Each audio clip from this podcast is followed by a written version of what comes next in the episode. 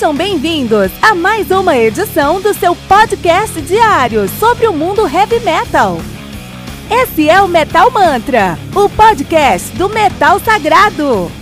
Lembrando que você pode nos mandar suas perguntas, sugestões, críticas, correções, elogios ou quaisquer outros comentários no nosso e-mail metalmantrapodcast@gmail.com.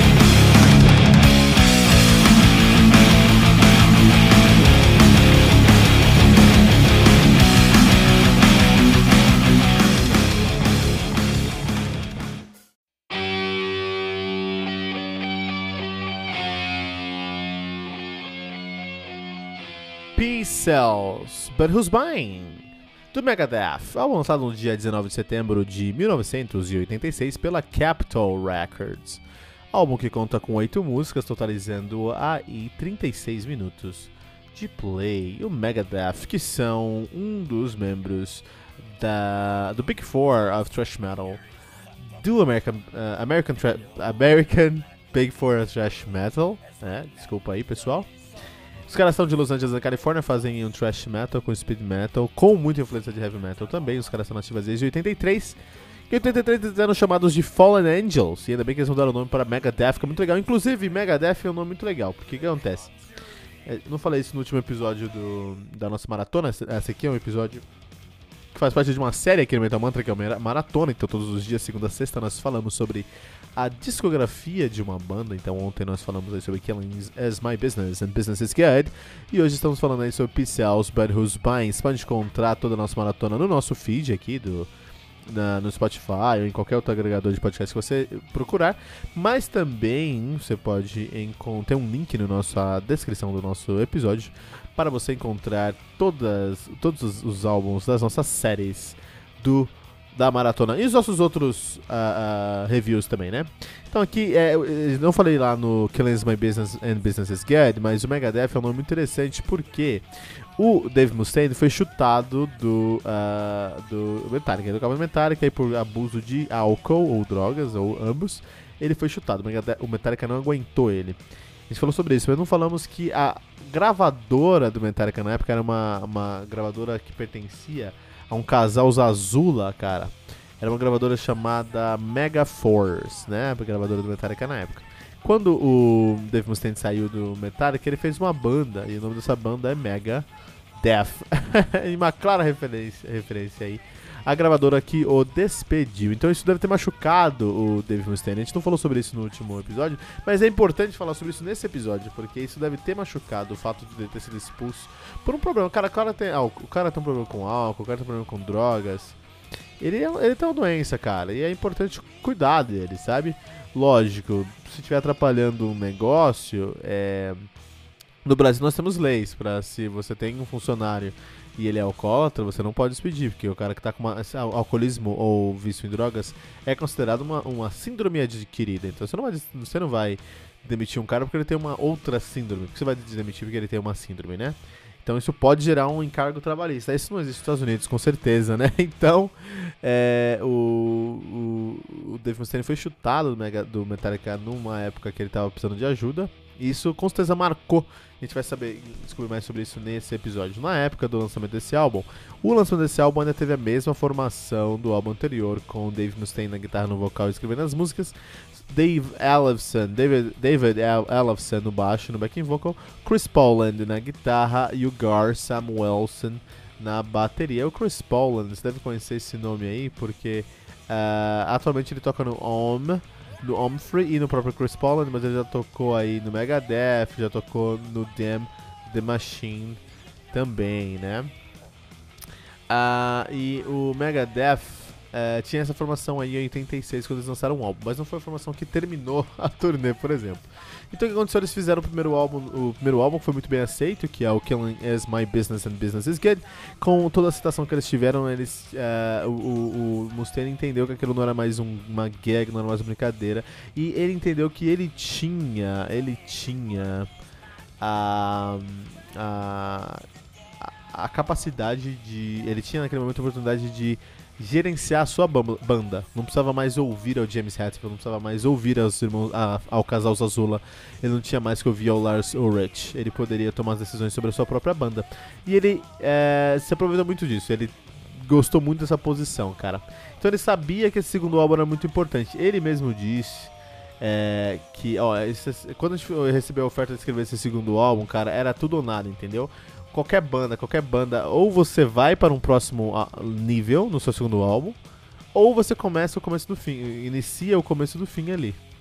Então eles escreveram a música até que rápido, assim, três semanas eles começaram a desenvolver as músicas. As músicas foram escritas pelo, pelo, pelo Dave Mustaine. E tiveram, mas todos os membros da banda ali deram ideias ali pra, a, a, no arranjo do álbum, né?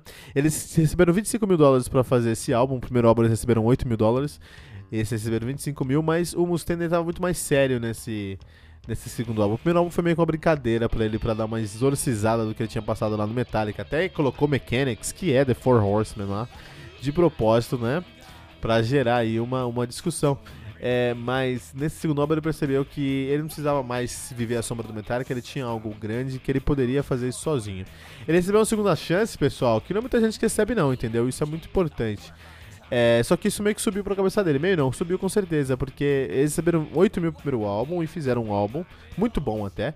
No segundo álbum, eles receberam 25 mil dólares e, e eles não gostaram. Falaram, não, pô, muito pouco dinheiro. Então eles fecharam com a Capital Records, que comprou os direitos do, do álbum da Combat Records e por 25 mil dólares e é, investiu mais dinheiro no, no, álbum aí, né, na produção desse álbum.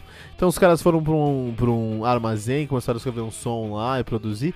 E tem uma, uma produção é, é, muito melhor esse álbum do que a, a, o álbum anterior, com certeza.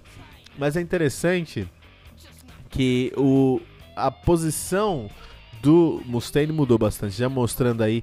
A gente acha que falar de política dá dinheiro hoje, pessoal no Twitter aí, ah, vou fazer aqui um blog, o preto que entende de finanças tudo mais, porque isso dá, falar de, de, de política e economia da, da, da view e tudo mais.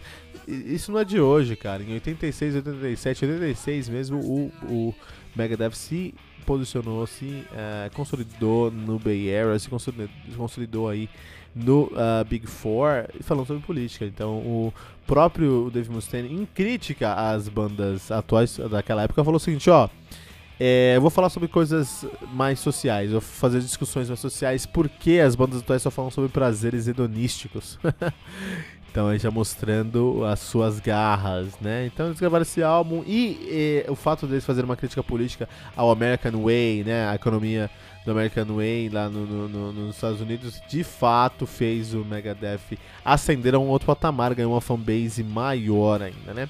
Interessante que em 87, fevereiro de 87, o, eles eram, eles estavam abrindo os shows do Alice Cooper, é, o Alice Cooper's Constrictor Tour, né?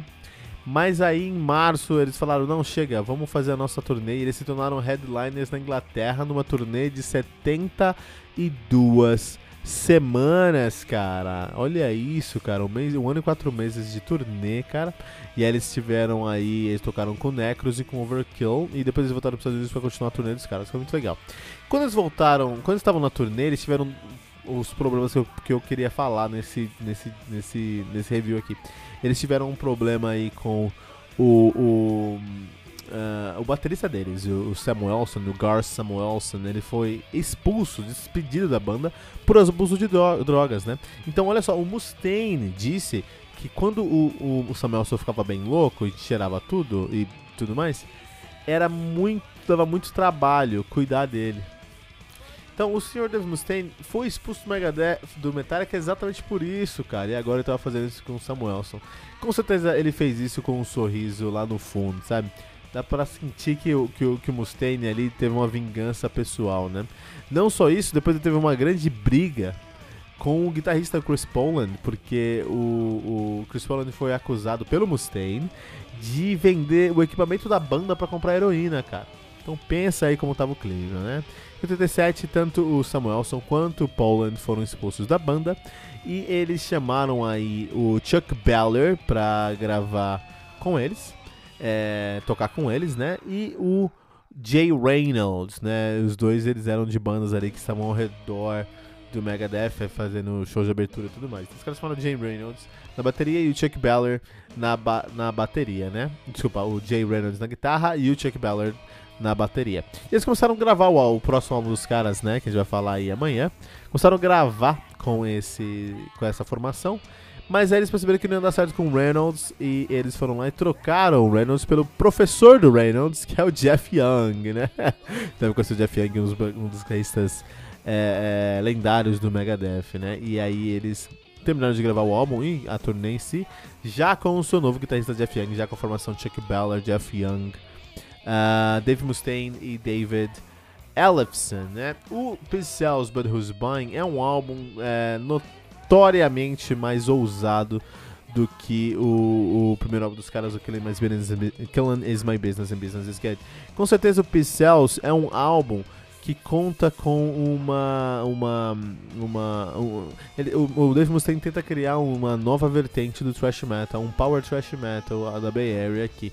Porque é um álbum que ainda tem muito do thrash metal, mas toda a produção dos riffs, por exemplo, não é aquela produção seca, aguda, estridente do thrash metal. Já é uma produção mais encorpada do heavy, do new wave, wave British heavy metal, e até encostando no power metal, né?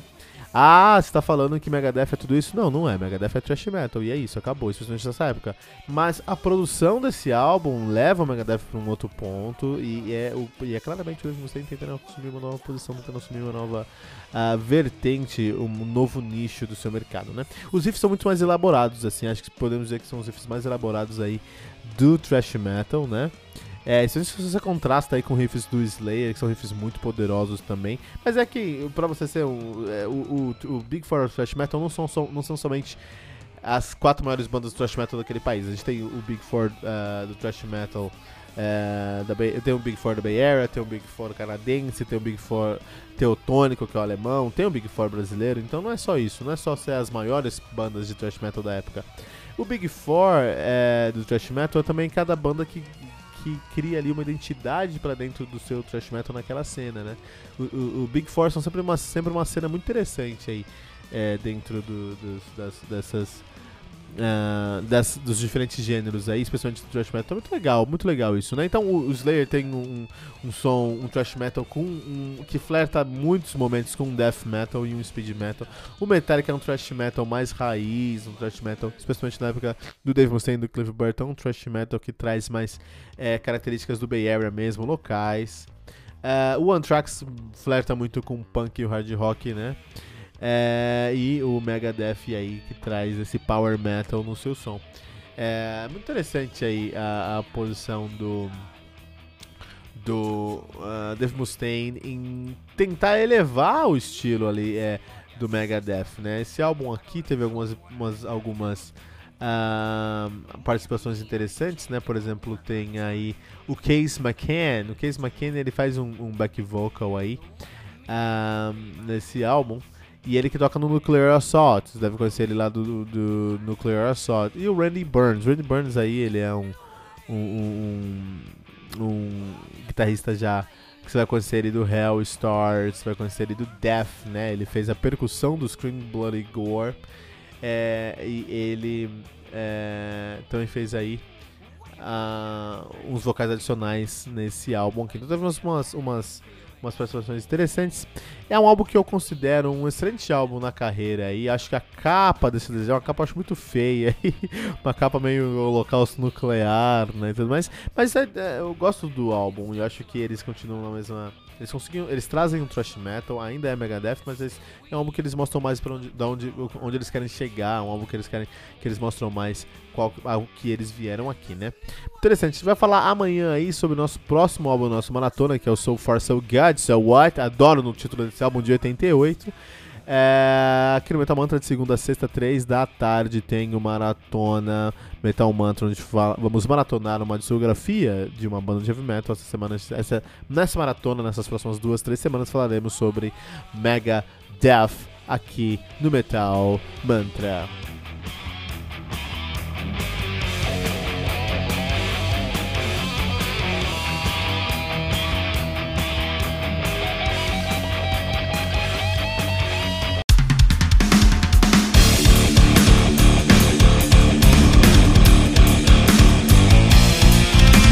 Você ouviu mais uma edição Metal Mantra, o podcast do Metal Sagrado. Apresentação: Kilton Fernandes. Não deixe de compartilhar a palavra do metal compartilhando esse episódio, usando a hashtag Metal Mantra.